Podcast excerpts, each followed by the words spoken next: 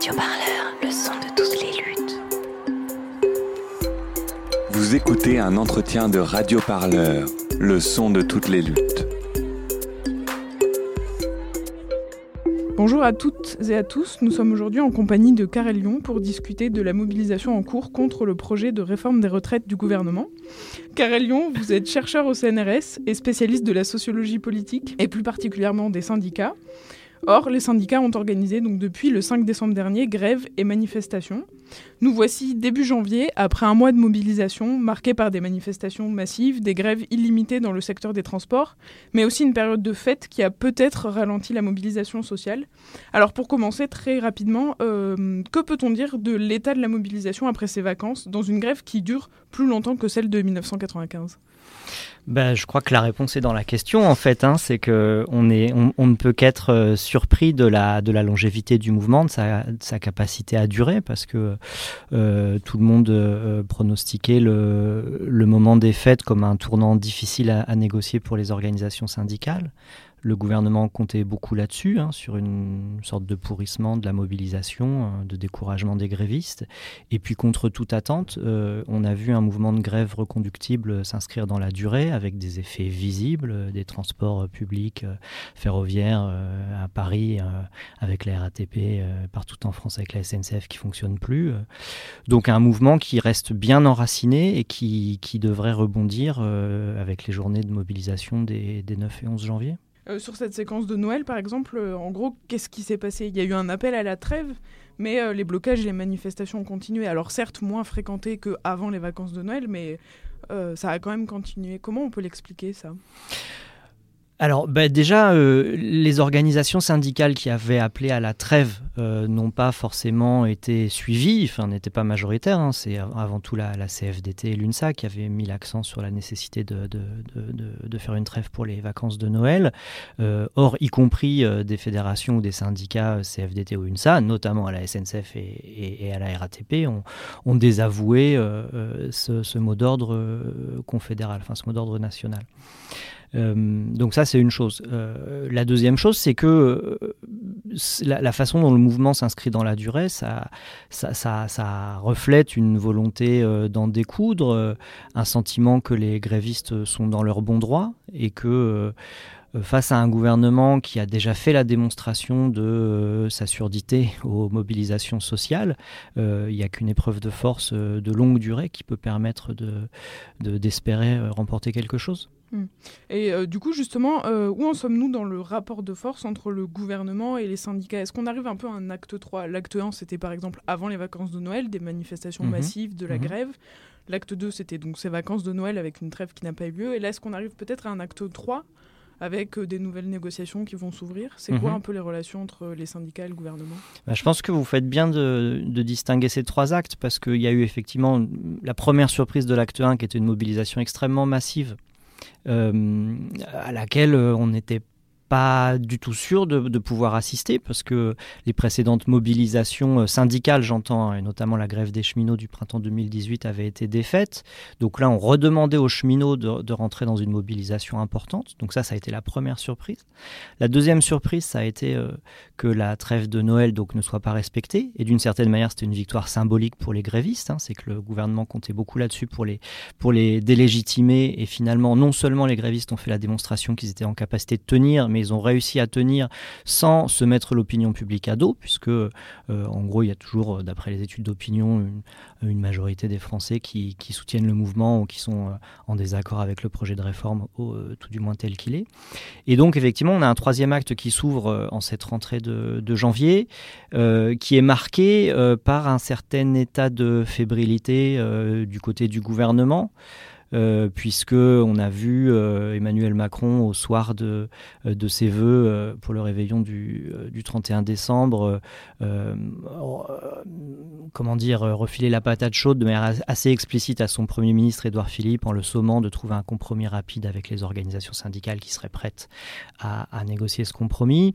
On, entend déjà à droite à gauche des parlementaires ou des certaines voix de la majorité La République en marche qui appellent euh, à, un compromis.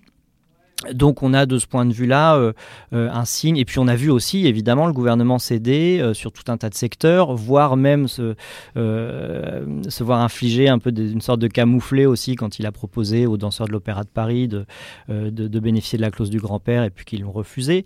donc on a une situation où, et c'est sans doute aussi ça qui permet d'expliquer que le mouvement tienne, hein, le, gouvernement n'est plus si assuré que ça dans sa résolution à, faire aboutir cette, cette réforme. Et du coup, ça se traduit euh, du côté des, organisations syndicales euh, par des, euh, des, propositions. Alors, deux types de propositions qui renvoient en quelque sorte aux deux, deux lignes qui, se, qui, se, qui coexistent un peu dans cette mobilisation. Hein. D'un côté, la CFDT par la, voix de Laurent Berger qui, mm. qui, qui, faisait des propositions de nouvelles conférences pour discuter des questions de financement. Voilà. Et puis, de l'autre côté, une, un communiqué de l'intersyndicale qui annonçait donc non seulement la journée de mobilisation du 9 janvier, mais aussi une autre journée de mobilisation samedi 11, ce qui est euh, pas non plus euh, euh, une chose à négliger parce que ça renvoie à deux débats importants. le premier débat qui était la question de l'articulation entre les manifestations le samedi et puis en semaine, qui était toujours un mm. peu une pomme de discorde entre les, entre les syndicalistes. Et puis d'autre part, c'est la question évidemment de la convergence avec les Gilets jaunes qui se trouve posée de mm. cette manière-là. Et puis aussi le fait d'appeler de manière assez nette à, à, ce que le mouvement de grève s'amplifie et s'inscrive dans la durée sur ces trois jours du 9, 10, 11 janvier. Donc on a vraiment aussi euh, une volonté de la part de, l'intersyndicale qui s'est construite sur le rejet de la, réforme de la retraite par points euh, à pousser son avantage euh, en cette rentrée de janvier. Et je noterai pour terminer un, point important, c'est que on a vu se rallier maintenant officiellement la CFE-CGC à cette intersyndicale puisqu'elle est signataire du dernier communiqué de presse des organisations syndicales. Donc là aussi c'est un élément important parce que on avait coutume d'opposer un supposé camp euh, des organisations euh, réformistes et raisonnables à un autre des syndicats qui disent toujours non. Et la CGC faisait plutôt partie des organisations supposées raisonnables. Donc, euh, soit la, CFE-CGC est devenue folle, soit finalement les, opposants à la réforme n'étaient pas si déraisonnables que ça. Hmm. donc la reprise des négociations entre les syndicats et le gouvernement est annoncée pour ce mardi. Euh, que peut-on en attendre? On a un peu l'impression qu'Edouard Philippe s'entête à faire le procès en immobilisme des forces syndicales, donc euh, effectivement ces syndicats qui disent toujours non. Mais peut-être aussi que des propositions existent et sont très crédibles et sont proposées par les syndicats. Lesquelles par exemple? Alors, pour les syndicats, il y, a deux façons d'envisager la négociation.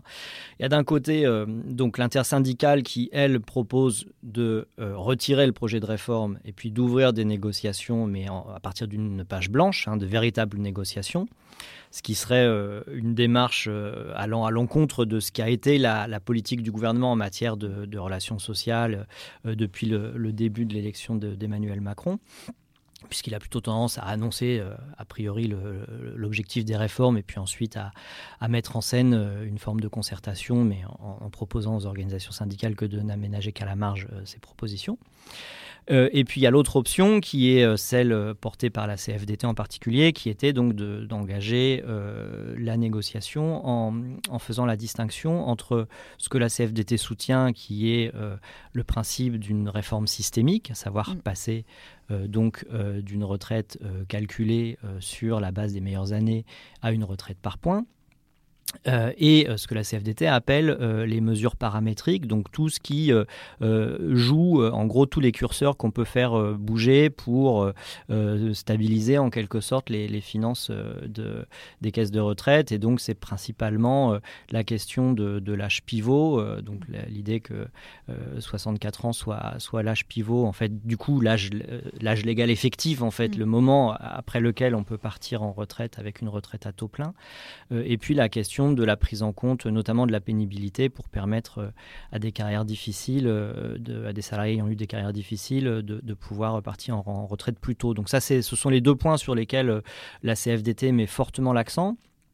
ce sont les, deux points sur lesquels avancent les secteurs les plus attachés au dialogue social tel que la CFDT est prête à, à, y participer euh, au sein de la, majorité euh, présidentielle. Mais ce sont les deux points euh, qui, qui coincent un peu avec le Premier ministre en particulier, et en gros l'aile issue de la droite des républicains de la majorité, qui au contraire fait de ces éléments des éléments identitaires pour marquer, en gros, bah, pour identifier à droite la politique, hein, parce qu'il y a aussi des enjeux de politique électorale avec les municipales qui arrivent d'ici quelques mois. Alors du coup, pour ces négociations-là, surtout celles qui sont passées, mais qui en ressort affaibli et qui en ressort renforcé? La CGT, par exemple, reste sur sa position de retrait pur et simple d'un mauvais projet de réforme, et de son côté, le gouvernement a déjà lâché quelques régimes spéciaux, euh, les policiers, les pompiers, par exemple. Quelles sont les positions des autres syndicats, euh, et qui est plutôt fort ou affaibli dans ce combat?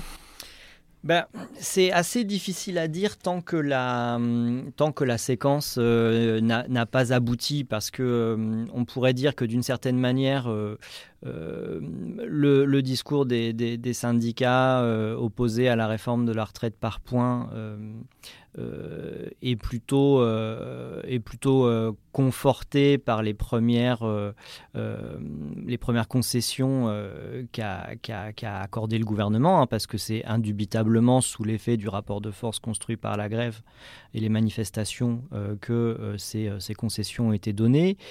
Et en même temps, la logique même de la négociation sociale, elle tend plutôt à favoriser les syndicats qui seront prêts à euh, sortir du conflit sur la base de concessions qui ne remettraient pas en cause euh, la, structure même de, la réforme, à savoir son caractère systémique. Donc euh, là, pour le coup, on est vraiment dans une phase où c'est c'est la suite des événements qui va nous permettre de dire à posteriori euh, qui aura été fort ou faible dans cette histoire. Parce que là, on est précisément dans un moment d'incertitude et c'est tout ce qui fait l'intérêt de la situation et son caractère un peu critique. C'est que les choses peuvent évoluer très vite et que euh, selon que le, mouvement euh, prenne de, l'ampleur en termes notamment de, développement de la grève, de, participation aux manifestations, d'opérations diverses et variées, de blocage économique ou autre, ou selon que finalement euh, un compromis se dessine au sein même de la majorité avant même qu'il puisse se dessiner avec les organisations syndicales pour faire des propositions concrètes à des syndicats comme la CFDT qui seraient prêts du coup euh, à, rentrer dans ce, jeu d'échange. Voilà. Pour le moment, on n'en est pas là, donc on ne peut pas encore trop dire qui, en ressort grandi. simplement, moi, ce que je me permettrais de rajouter, c'est que à l'heure actuelle, euh, par rapport à, ces deux grandes stratégies que j'ai déjà évoquées, qui étaient portées euh, principalement, pour, pour, le, pour le dire vite, par euh, la CFDT d'une part, mais aussi l'UNSA, la CFTC et d'autres, et la CGT d'autre part, mais aussi Solidaire, la FSU, en partie Force ouvrière, etc jusqu'à maintenant, euh, ce qui faisait un peu, ce qui permettait à la CFDT de, se présenter comme un peu le, syndicat qui tire son épingle du jeu, outre le fait que c'est une, confédération syndicale qui maintenant est devenue la première organisation représentative aux élections professionnelles, hein, parce que c'est elle qui a recueilli le plus grand nombre de, suffrages des salariés en, cumulant les voix dans le public et dans le privé. Euh, mais c'était l'idée que, euh, à la différence des syndicats qui disent toujours non, la CFDT rentre dans des logiques de négociation et réussit toujours euh, à, euh, euh, négocier des compromis. Et le moins qu'on puisse dire, c'est que jusqu'à maintenant, bah, précisément l'attitude des pouvoirs publics ne lui permettait pas trop de retrouver euh, du grain à moudre comme, euh, comme d'autres syndicalistes avant, avant ceux de la CFDT aimaient, à le dire. Donc euh, la, la, stratégie de dialogue social de la CFDT était plutôt, et plutôt jusqu'à maintenant, dans un cul-de-sac. Hein. C'est aussi pour cette raison que, que Laurent Berger est ressorti si énervé des premiers échanges avec Édouard Philippe et, et, a annoncé le, ralliement de la CFDT aux, journées d'action qui précédaient les vacances. Et a contrario, on avait plutôt euh, coutume de dire que les syndicats qui priorisent une stratégie de contestation, qui, ont notamment appelé aux, mobilisations contre la loi travail en 2016, contre les ordonnances de l'automne 2017, contre la, remise en cause du statut des cheminots au printemps 2018, euh, avaient plutôt euh, à chaque fois échoué euh, voilà, le moins qu'on puisse dire, c'est qu'aujourd'hui, une, stratégie de mobilisation et de, contestation, d'opposition frontale à la réforme, euh, elle n'a pas encore échoué aujourd'hui, et au contraire, c'est plutôt ce qui a permis au mouvement de s'inscrire dans, la durée. Alors pour parler un peu plus précisément de la CFDT, vous venez d'expliquer certaines choses, mais pour en revenir, en fait, ce syndicat donc, est plutôt effectivement connu pour ne pas prendre part aux appels intersyndicaux de ces dernières années notamment. Il a pourtant surpris donc en appelant à aller manifester euh, en décembre. Son secrétaire général, Laurent Berger, a proposé euh, le 5 janvier dernier, donc il y a deux jours, euh, une conférence sur le financement de la réforme. Mmh. plutôt bien accueilli par le pouvoir exécutif qui a Mm. rappelé euh, ce matin qu'ils étaient disposés à, à discuter de ça, et puis ainsi qu'une pétition pour défendre l'âge pivot à 62 ans. C'est un peu la ligne rouge pour la CFDT, Mm. cet âge pivot.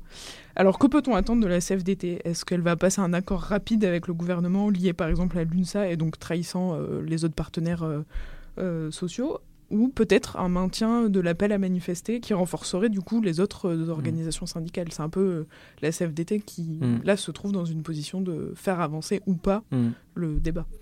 Bah, alors, si la CFDT s'enga- s'engageait dans une, dans une démarche de négociation et réussissait à, définir un compromis avec le gouvernement, ce serait pas trahir les autres organisations syndicales, puisque depuis le début, en fait, ils sont pas d'accord sur les buts de la mobilisation. hein. Donc, euh, pour le coup, ça serait en cohérence avec la, avec la ligne de, de la CFDT portée depuis le début. Euh, Deuxième point euh, sur euh, la possibilité euh, d'acter un compromis avec la CFDT. ce qu'il faut garder en tête, c'est, évidemment ce que, cherche la, CFDT, hein, parce que, comme je le disais, elle est acquise à, la, logique même de la réforme, qui est de promouvoir donc la réforme de le système de retraite par points. Euh, euh, cependant, euh, là où se définiront les curseurs du compromis possible, donc est-ce qu'on supprime totalement l'âge pivot? Est-ce que finalement on fait évoluer l'âge pivot en, l'avançant un petit peu, en, en- en renégociant les malus qui, seraient impliqués par le fait de prendre sa retraite avant cet âge, etc. Toutes ces questions seront un peu des questions délicates parce que euh, faut pas oublier que la dernière fois où euh, la CFDT euh, a euh, soutenu, enfin les dernières fois où pour le coup la CFDT a soutenu des, réformes des retraites contre l'avis des autres organisations syndicales, ça lui a pas forcément profité, que ce soit évidemment en 95, mais plus récemment encore, même si ça, finit par dater, en 2003, euh, à l'époque de François Chérec, où, des secteurs importants de la, de la CFDT avaient quitté la Confédération et rejoint qui Solidaire, qui la FSU, euh, qui la CGT.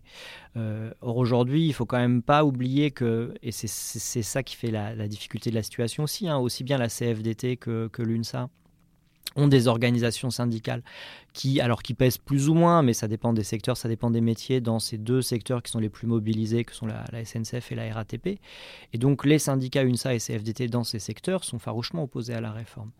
Euh, donc il y a un enjeu euh, par rapport à la CFDT de, bah, de conserver euh, ces syndicats.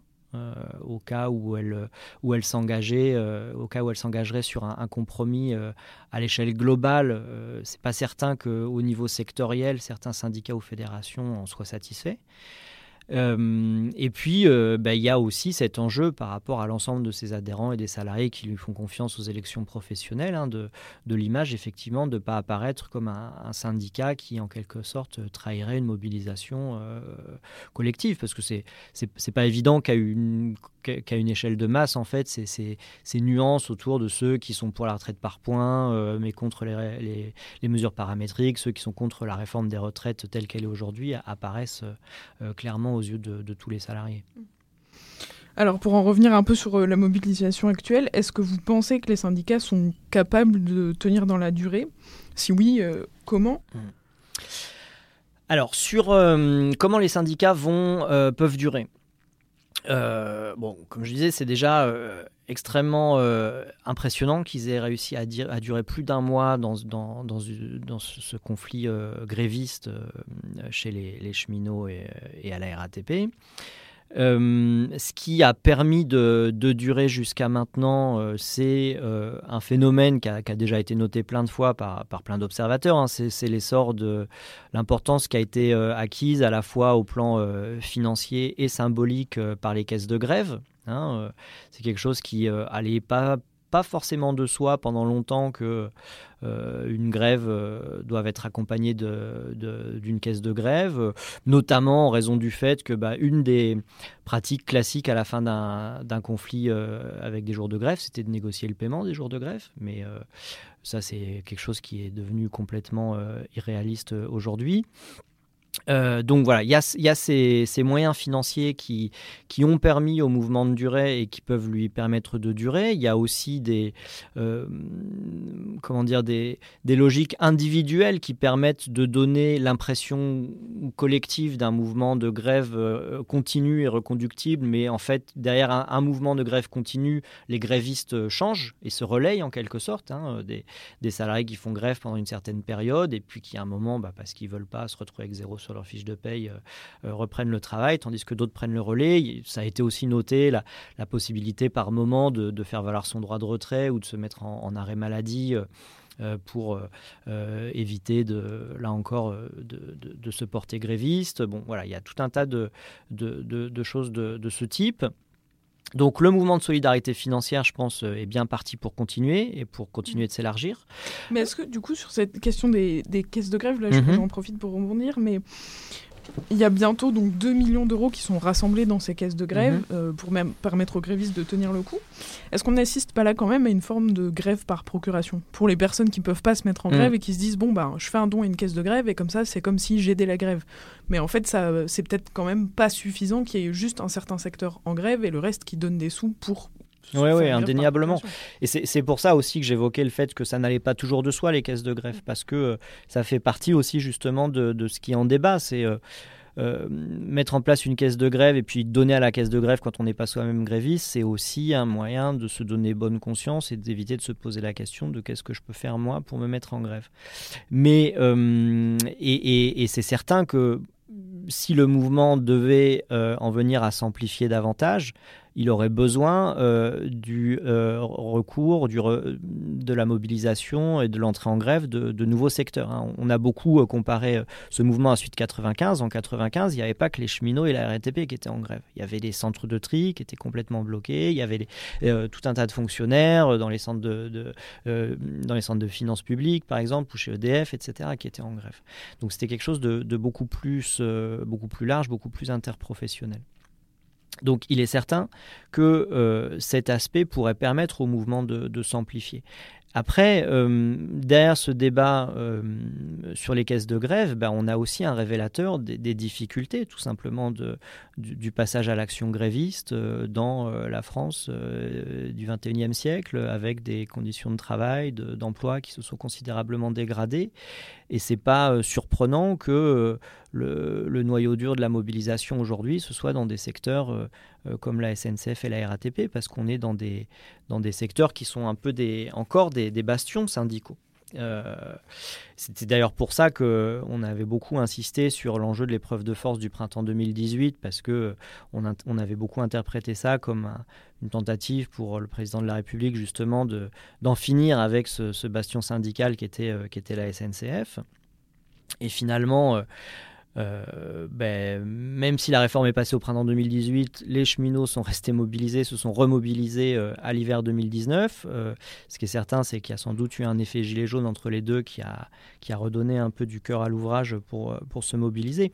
Mais là, je, je m'éloigne un peu de ce que je disais, mais voilà, ce débat sur les caisses de grève, ça renvoie aux difficultés aux structurelles du passage à l'action gréviste. Il y a tout un tas de gens qui ne peuvent pas se permettre d'entrer en grève, euh, soit parce qu'ils sont salariés dans des petits collectifs de travail ou vis-à-vis -vis de, euh, vis -vis de son responsable, de son employeur, euh, c'est se griller définitivement que d'entrer de, que en grève et, courir le risque de perdre son emploi à terme, soit parce que les salaires sont tellement bas que se mettre en grève, c'est pas assumable financièrement.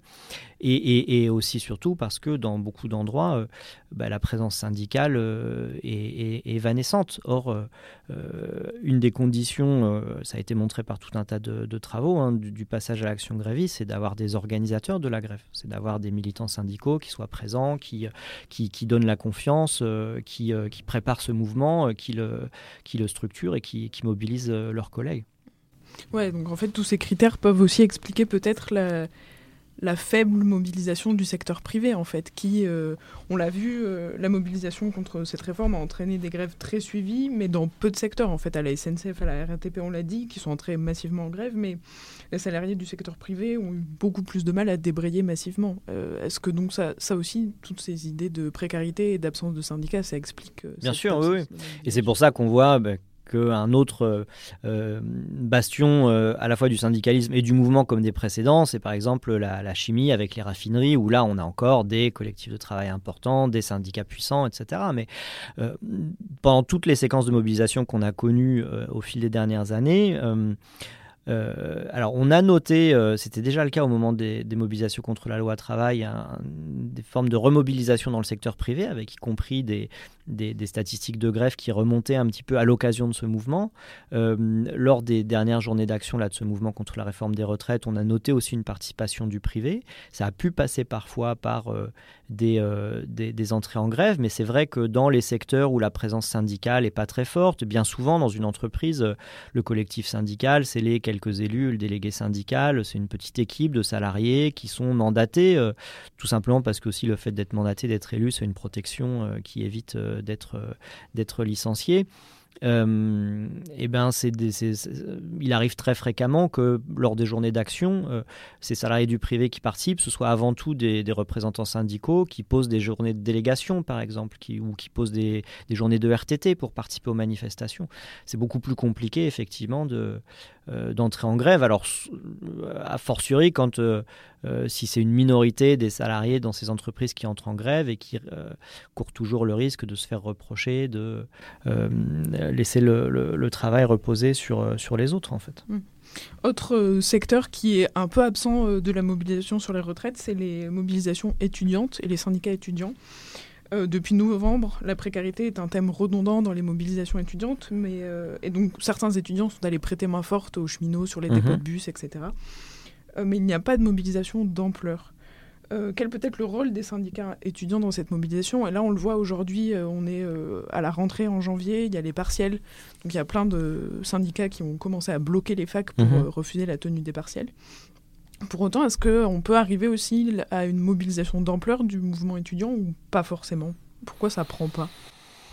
Ben, je pense que hum, la précarité étudiante, effectivement, elle fait écho à la précarité dans le reste du monde du travail. Et hum, ce qu'on a constaté dans les universités, c'est que les, dernières, euh, les derniers épisodes de mobilisation étudiante ont été aussi euh, très sévèrement réprimés.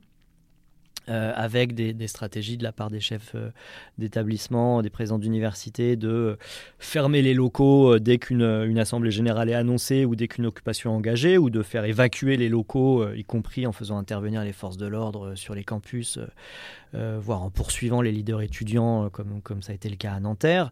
donc il y a une, répression très forte. Alors moi, sans, sans, avoir un regard très, euh, très précis là-dessus, parce que ça fait, ça fait un bout de temps que j'ai pas regardé ça de près, mais on a l'impression aussi que le, paysage du militantisme étudiant est, de plus en plus éclaté, avec des organisations euh, syndicales notamment, euh, mais aussi politiques de jeunesse, qui pouvaient jouer un rôle de structuration de ces mobilisations qui, qui ont traversé ces dernières années pas mal de crises.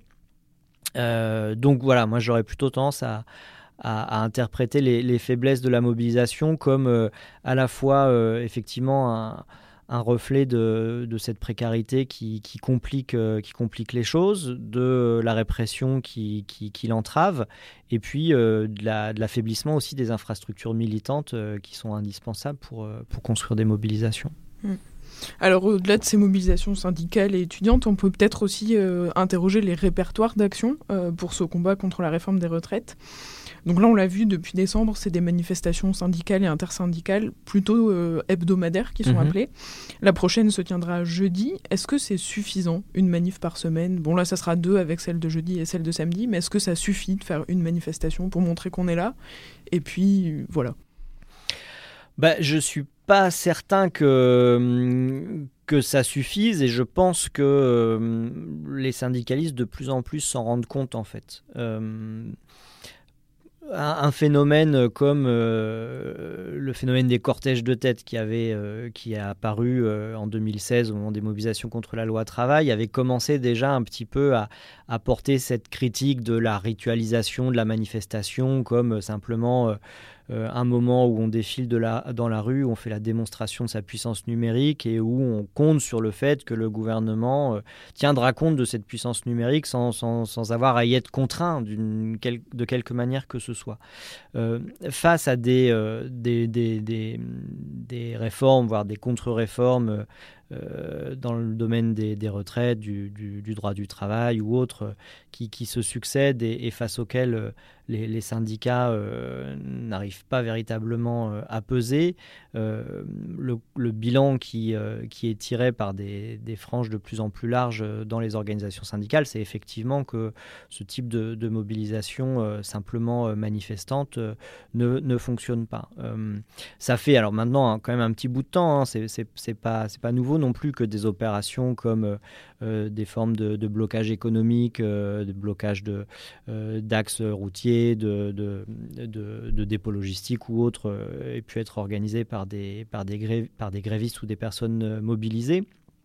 Il y a aussi bah, l'importance nouvelle qui a été prise par l'activité gréviste dans ce mouvement hein, par rapport à, des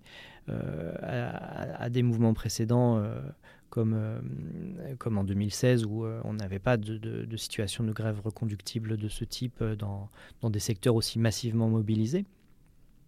donc voilà, ce à quoi on est en train d'assister avec ce mouvement, c'est bah, précisément la, la, prise de conscience que ces grandes journées d'action ne suffisent pas, ne suffisent plus en tout cas, dans l'état des, rapports de force actuels. Euh, et que euh, bah, il faut trouver des moyens de, de contrainte euh, qui permettent de se faire entendre. ces moyens de contrainte du côté des organisations syndicales, des, directions des organisations syndicales, ça reste avant tout des moyens de contrainte d'ordre économique avec la, mise en avant de, la nécessité de la grève. C'est par exemple un point sur lequel Philippe Martinez de la CGT insiste beaucoup. Euh, et, il insiste aussi beaucoup là-dessus, euh, totalement à juste titre, hein, mais aussi pour se démarquer d'un autre d'une autre analyse qui a pu être aussi un peu confortée par la mobilisation des Gilets jaunes, qui est euh, de mettre en avant la nécessité d'un niveau de confrontation, de violence peut-être, un petit peu plus, plus assumé, par ailleurs qui parfois devient inévitable en raison de la, répression euh, des forces de l'ordre à, l'encontre des manifestants. Hmm. D'ailleurs, en parlant de répression et de forces de l'ordre, là on constate avec les manifestations de décembre qu'elles sont beaucoup moins violentes que celles de la loi travail en 2016. Les services d'ordre des syndicats sont particulièrement présents dans les manifestations. moi j'en ai croisé habillés euh, comme des Robocop. Euh.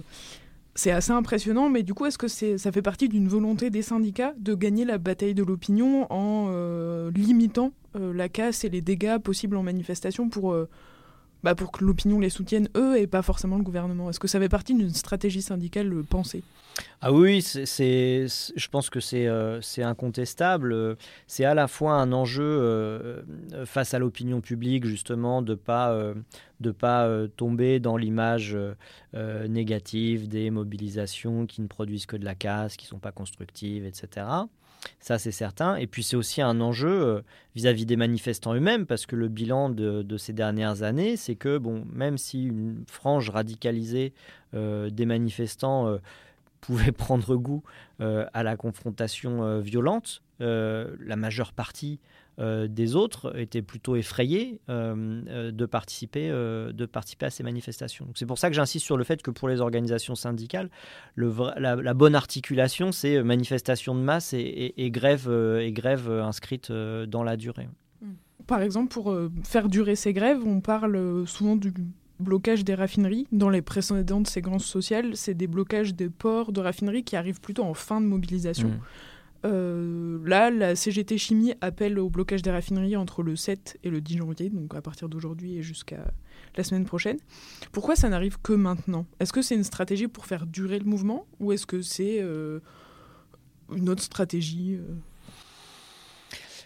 Je je pense pas que que ça qu'on puisse imaginer une bah, moi, en tout cas, j'aimerais, j'aimerais qu'il y ait une grande stratégie euh, élaborée par les organisations syndicales mobilisées pour euh, euh, faire entrer dans la mobilisation à tour de rôle certains secteurs, etc. Mais malheureusement, je pense que le mouvement syndical a plus, a plus la capacité d'organiser ça et d'orchestrer de cette manière parfois dans, dans, le discours dans les discours antisyndicaux les plus les plus échevelés, on peut, on peut avoir ces représentations de, syndicats qui tirent les ficelles de la contestation, mais je ne crois pas que ça fonctionne comme ça. Euh, je pense que tout simplement, bah, c'est compliqué d'entrer en grève, euh, c'est compliqué de, paralyser une activité. dans les raffineries comme ailleurs, même si le syndicalisme y est plus puissant, il faut convaincre les collègues, il faut aussi repartir de situations précédentes où, vous l'évoquez tout à l'heure, hein, il y a, cette crainte de la grève par procuration hein, qu'on aurait pu craindre aussi pas chez les cheminots, hein, de se dire mais pourquoi c'est à nous de porter le mouvement tout seul à bout de bras euh, et pourquoi les autres ne le font pas les, Du côté des raffineries, il y avait eu un peu, euh, lors des séquences précédentes de mobilisation, un peu dans les années précédentes, un peu ce sentiment. Euh, d'une raffinerie à l'autre, ce ne sont pas les mêmes organisations syndicales qui sont majoritaires, donc il y a aussi des enjeux un peu qui, qui, touchent au paysage syndical interne. Donc, et puis ça prend du temps en fait d'arrêter une, raffinerie. Donc il y a eu des tentatives hein, et, et et Grand Puy et d'autres ont, pu être bloqués euh, quelques, quelques temps avant les fêtes, mais euh, effectivement, euh, on n'a pas eu encore un mouvement de, généralisation de, ces arrêts. La grève, notamment dans le secteur des transports, semble assez fluctuante et amenée à se poursuivre, mais on constate quand même qu'après un mois de mobilisation, alors le RER e en région parisienne reste fortement impacté, mais les bus et les métros reprennent doucement leur circulation. La SNCF euh, la trêve a fait baisser le nombre de grévistes. Et puis, euh, les professions de fonctionnaires, dans l'enseignement, la santé, la mmh. justice, se mobilisent également, mais surtout les jours de manifestation, en fait. Mmh. Alors, que peut-on attendre des grévistes dans les prochains jours? Un regain de la grève, un essoufflement progressif, un mmh. retour très rapide au travail parce qu'un accord sera trouvé? Quels sont les scénarios possibles pour la suite? Alors, je ne pense pas qu'on puisse euh, voir arriver un retour très rapide au travail pour, pour les raisons qu'on a évoquées tout à l'heure, à savoir que euh, parmi les, salariés mobilisés, il y a des avis très différents sur ce qu'il faut, euh, ce qu'il faudrait pour sortir du conflit hein, entre ceux qui, sont prêts au, compromis et, d'autres qui voudraient un, un, renoncement pur et simple du gouvernement à la réforme. Euh, je pense qu'on peut on peut tabler sur le fait que euh, autour du 9, 10, 11, on assiste à, un regain euh, de des arrêts de travail en fait, euh, lié justement à cette impression que bah, c'est voilà ce moment où à la fois se réouvrent les pourparlers entre le gouvernement et les organisations syndicales et où sont fixées ces grandes échéances nationales de mobilisation sur une, une, séquence assez rapprochée que qu'on va pouvoir assister à un renouveau en fait du, du, nombre, du nombre de grévistes. Donc euh, je pense que c'est c'est plutôt, plutôt vers ça qu'on va s'orienter autour du, 9, 10, 11. Après, bon, quelle issue euh, au-delà de, cette période bah, Tout dépendra euh, précisément de, de, la hauteur de la mobilisation euh, dans les jours qui viennent. Et pour revenir rapidement sur les rapports et les mobilisations plutôt au sein des syndicats, quels sont actuellement un peu les rapports entre les organisations et les directions syndicales et puis la base? Qui est le moteur un peu de la mobilisation? On voit par exemple à la CFDT des tensions entre mmh. la direction qui mmh. euh, souhaitent renégocier, et puis certains militants qu'on a pu croiser mmh. en manif avec Radio Parleur qui nous ont dit mais en fait euh, nous on n'en veut pas de cette réforme, on veut le retrait, ce qui n'est pas du tout ce que propose leur euh, organisation syndicale à la direction. Qui mène un peu les mobilisations, la base ou la direction? Bah, je pense que, hum, en fait, ces mobilisations, comme toutes les mobilisations auparavant, mais c'est peut-être encore plus visible ces derniers temps en raison de, l'affaiblissement des, des, organisations de, mouvements sociaux et notamment des organisations syndicales. Ces mouvements, ils sont le produit un peu d'une polyphonie en fait et de, de, rapports de force et, d'interaction entre les, euh, les euh, états-majors syndicaux, on va dire, qui se réunissent en intersyndicales et qui vont fixer des échéances. Par exemple, les, les grandes dates de journée d'action sont bien souvent euh, fixées par les organisations syndicales. Et puis la dynamique au plan local, relativement autonome, qui va se jouer dans chaque secteur en fonction des rapports de force et de, et de, la, volonté de se, mobiliser des, euh, des salariés. Donc, euh, euh, je pense que c'est vraiment un peu dans, dans, ces interactions en fait que se construit, que se construit le, mouvement. et il me semble que c'est ça, si on met ça un peu en perspective, ça a été pas mal conforté par les, échéances précédentes. En fait, si on regarde euh, le, mouvement euh, contre la loi travail de 2016. Euh, on a une première échéance qui est un peu poussée par une dynamique de mobilisation sur les réseaux sociaux qui n'avait pas anticipé les organisations syndicales. On a malgré tout des grandes journées d'action qui sont fixées par les états-majors syndicaux. On a le, surgissement du, phénomène Nuit debout qui, qui fixe lui-même ses propres échéances. Euh, et puis quelques deux ans plus tard, on a avec les Gilets jaunes aussi euh, une force sociale relativement euh, nouvelle qui s'affirme, qui fixe des, échéances de mobilisation régulières autour de ces différents actes chaque samedi. voilà, on a un espace protestataire qui est investi par des acteurs différents. Euh, et donc, euh, c'est comme ça que ça se construit un mouvement social, en fait. C'est à travers euh, ces, sur ces différentes scènes, en fait, de, mobilisation. Et après, juste pour terminer sur les, sur les syndicats, il faut aussi faire attention à pas tomber dans le piège de l'opposition euh, un peu systématique entre les directions et les bases syndicales. Parce qu'une chose peut être euh, la vie des, des, individus, des simples syndiqués, etc. Mais dans toutes les organisations syndicales, en fait, il y a un travail de, de, consultation permanent en fait de, la part des, instances confédérales euh, qui sont qui organisent par exemple la CGT ils organisent très régulièrement des conférences où se réunissent les secrétaires d'union euh, départementale les secrétaires de fédération qui eux-mêmes ont auparavant euh, échangé avec les, représentants des principaux syndicats. Et donc les, la façon dont les syndicats évoluent dans les prises de position on peut supposer que par exemple les, l'infléchissement un petit peu plus dur dans, dans le ton juste avant les vacances ou, euh, dans, dans, le dernier communiqué de l'intersyndical, c'est aussi le produit justement de ces échanges, à la fois dans le mouvement, mais aussi à l'intérieur des organisations syndicales, entre euh, les secteurs les plus mobilisés et, d'autres, et puis euh, les représentants confédéraux qui ont un peu la, charge d'essayer de produire un, discours commun à tout ce monde-là. Hmm. Alors pour finir, sur quoi va-t-il falloir être particulièrement attentif dans les jours à venir pour que la mobilisation continue et, euh, gagne potentiellement? Eh bien, euh, un haut niveau de participation euh, aux manifestations du 9 et du 11. attentif aussi évidemment au, taux de grévistes et, à l'éventualité de, l'entrée en grève de nouveaux secteurs.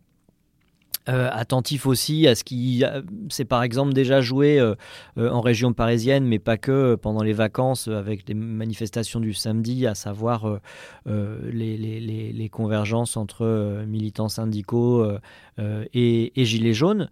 Et, je pense que c'est autour de, tout ça qu'on pourra identifier l'état des, rapports de force dans la séquence qui arrive. Affaire à suivre. Donc merci beaucoup, euh, Karel Lyon, d'être venu parler au micro de Radio Parleur cet après-midi. Merci à vous. Radio Parleur, le son de toutes les luttes. Écoutez-nous sur radioparleur.net.